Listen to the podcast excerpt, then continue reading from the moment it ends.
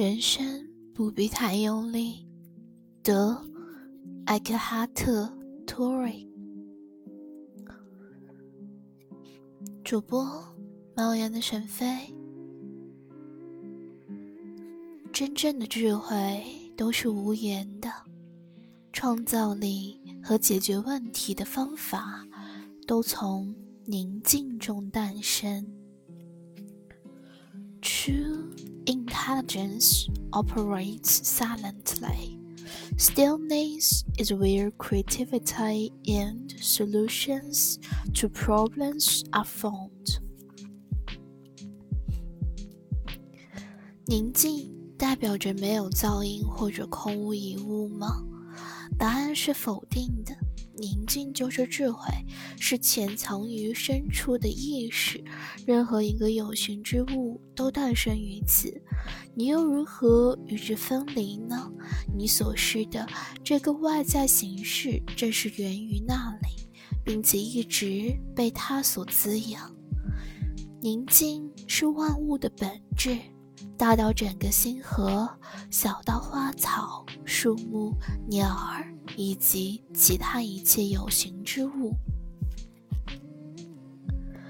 Is stillness just the absence of noise and content? No, it is intelligence itself, the underlying consciousness out of which every form is born. And how could that be separate from who you are?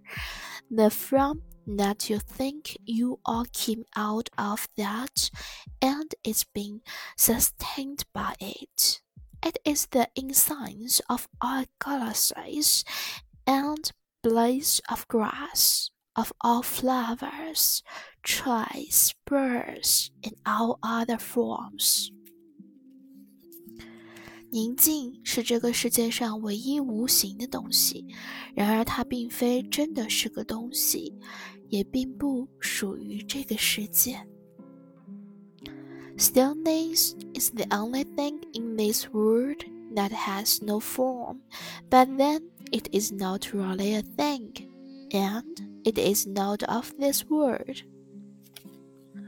当你静静地看着一棵树或一个人时，到底是谁在看？是远比人更深层的意识在看着他创造的作品。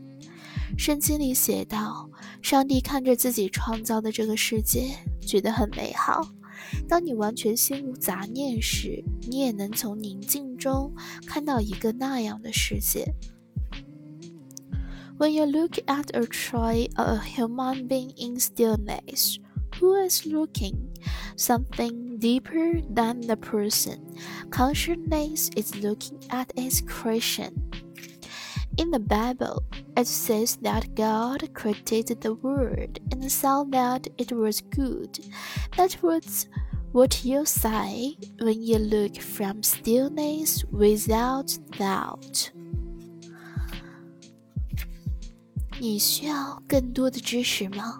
更丰富的信息、更快的计算机或 更科学理智的分析能拯救世界吗？难道此时此刻人类最需要的不正是智慧吗？那么，什么是智慧？又如何获得它？智慧往往伴随着安静的能力，只需观看和聆听，无需其他。静静的去看、去听，会激活你内在的智慧，让宁静引导你的一言一行。Do you need more knowledge? Is more information going to save the world? Are faster computers, more scientific or intellectual analysis? Is it not wisdom that humanity needs most at this time. But what is wisdom and where is it to be found? Wisdom comes with the ability to the still. Just look and just listen, no more is needed. Being still, looking, and listening activities the non-conceptual intelligence within you. Let stillness direct your words and actions.